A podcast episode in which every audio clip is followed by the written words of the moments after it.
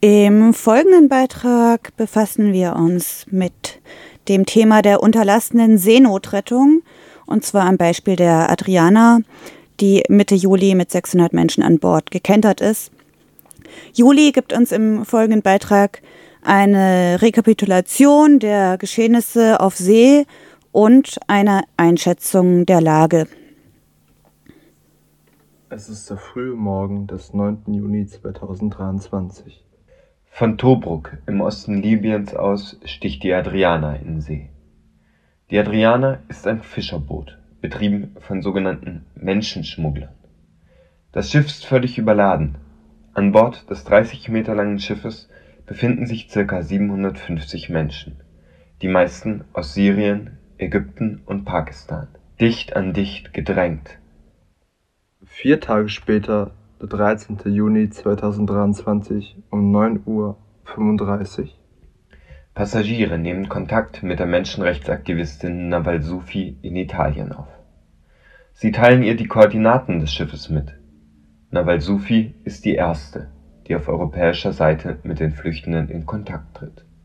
Auf Twitter schreibt sie ich kümmere mich um den Notruf eines Schiffes mit 750 Menschen an Bord, das Libyen verlassen hat und derzeit in Schwierigkeiten steckt. Die Menschen an Bord sind in Gefahr, Meerwasser zu trinken, denn das Wasser ist nach dem vierten Tag der Fahrt ausgegangen.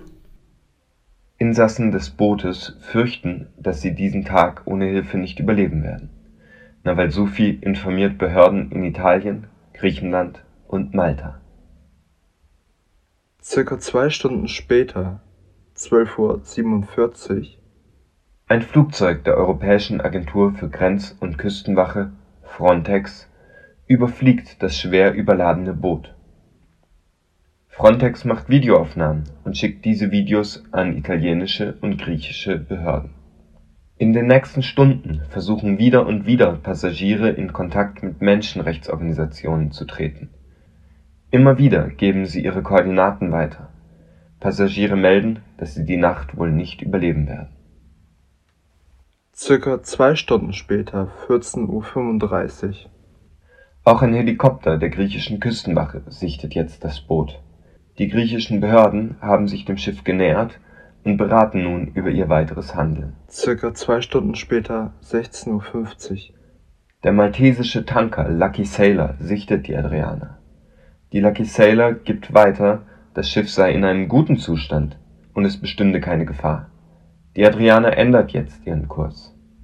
Das Schiff fährt nun Richtung Osten auf Griechenland zu.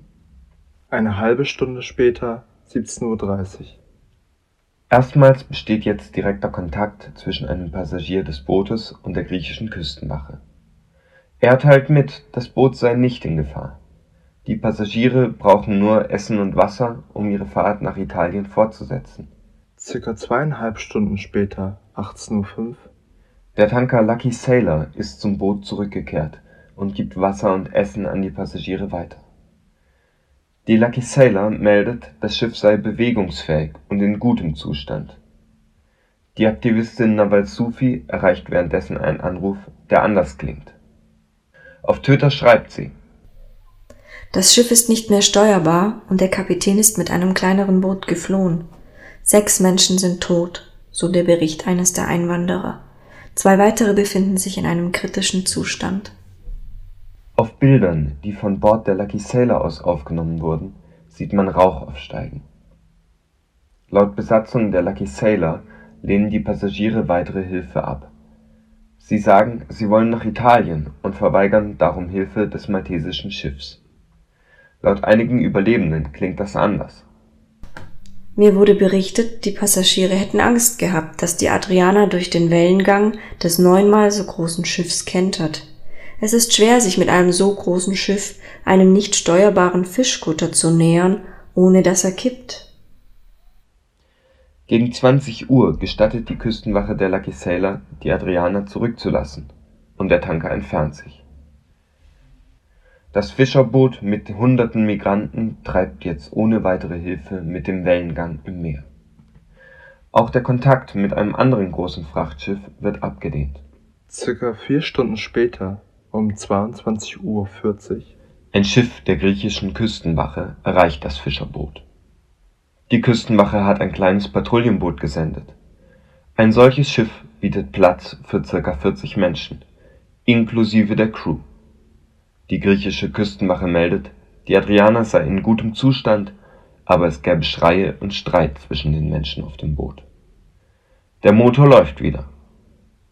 Das Fischerboot fährt zurück nach Westen Richtung Italien. Das griechische Patrouillenboot bleibt in der Nähe der Adriana und begleitet sie Richtung italienische Gewässer. Circa zwei Stunden später. Es ist der 14. Juni 2023 gegen 0.40 Uhr. Der Motor der Adriana fällt erneut aus. Die Küstenwache befestigt daraufhin Seile am Schiff und versucht den viel größeren, völlig überfüllten Fischkutter in Richtung italienischer Hoheitsgewässer abzuschleppen. Das ist ein äußerst schwieriges nautisches Manöver. Dann reißt eines der Seile. Das Patrouillenboot zieht weiter. Das Schiff neigt sich nach rechts. Schreie. Menschen fallen von Bord. Das Schiff kippt, kentert, sinkt. Etwa 600 Menschen ertrinken im Mittelmeer. Die Küstenwache kappt sofort das Tau und fährt davon, ohne den Ertrinkenden auch nur Rettungsringe zuzuwerfen.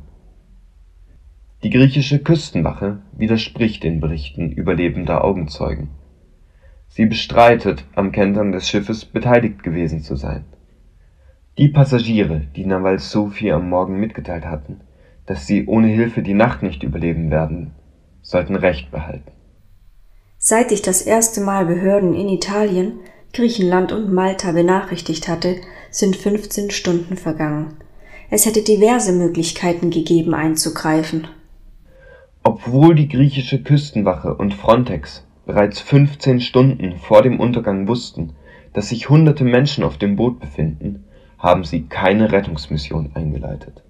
Die Küstenwache verteidigte ihre Entscheidung, nicht früher einzugreifen, mit dem Hinweis, dass die Adriana Hilfe abgelehnt habe. Ihre Besatzung habe an dem Ziel festgehalten, nach Italien zu gelangen.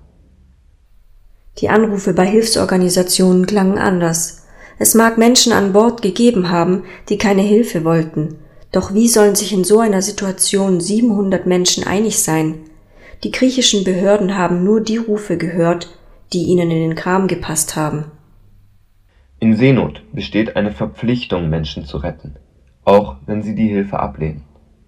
Der Wille der Menschen an Bord ist hier eine Ausrede für den Unwillen zu helfen. Die Seenot war nicht zu übersehen der Staat hört hier lieber auf die Aussagen der Leute, die hinterher als Schlepper und Menschenschmuggler verurteilt werden. Es war seit 15 Stunden bekannt, dass das Schiff völlig überladen ist. Es war offensichtlich, dass es keinen konstanten Kurs hatte, dass es Motorschwierigkeiten gab. Hätte das mit Lebensmitteln unterversorgte Schiff mit seiner durchschnittlichen Geschwindigkeit seinen Kurs weiter nach Westen fortgesetzt, hätte es noch fünf Tage gebraucht, um Italien zu erreichen. Man hätte Rettungsmaßnahmen einleiten können, ein größeres Schiff senden, mit kleinen Schlauchbooten auf das Fischerboot zufahren, etappenweise Passagiere von Bord holen und evakuieren. Wäre es um Seenotrettung gegangen, hätte man das tun müssen. Offenbar war Leben zu retten nie das Ziel der Behörden. Das kleine Schiff, das die griechische Küstenwache geschickt hat, war für die Rettung völlig ungeeignet. Die Küstenwache wollte das Schiff in italienische Gewässer schleppen. Da könnte das Schiff untergehen und die Menschen ertrinken, ohne dass es den griechischen Staat juristisch noch etwas angeht. Bei diesem Versuch einer Pushback-Aktion ist das Schiff gesunken. Ein EU-Staat hat hier ein Massaker angerichtet. Und es ist anzunehmen, dass das nicht einzigartig ist. Dieser Fall ist nur besonders gut dokumentiert die Überwachungssysteme der Militärmission Frontex sind so gut, dass sie solche nicht seetüchtigen Flüchtlingsschiffe immer rechtzeitig sehen. Man entscheidet sich bewusst, nicht einzugreifen. Lieber wartet die EU-Mission ab, bis ein Boot Schiffbruch erleidet und sich das Problem so von alleine löst. In den letzten Jahren sind gesichert über 27.000 Menschen im Mittelmeer ertrunken Hinzu kommen wohl noch untergegangene Boote, von denen nie eine Spur gefunden wurde. Die EU-Außengrenze ist damit die tödlichste Grenze der Welt. Eine solche Schiffskatastrophe vor den Augen von Frontex ist kein Unglück, das ist keine Tragödie, das ist Mord. Das ist kein Armutszeugnis für die europäischen Behörden. Die europäischen Behörden erledigen an dieser Stelle ihren Job, und die EU scheint sehr zufrieden damit zu sein, wenn ungebetene Migranten ertrinken, bevor sie die europäische Küste erreichen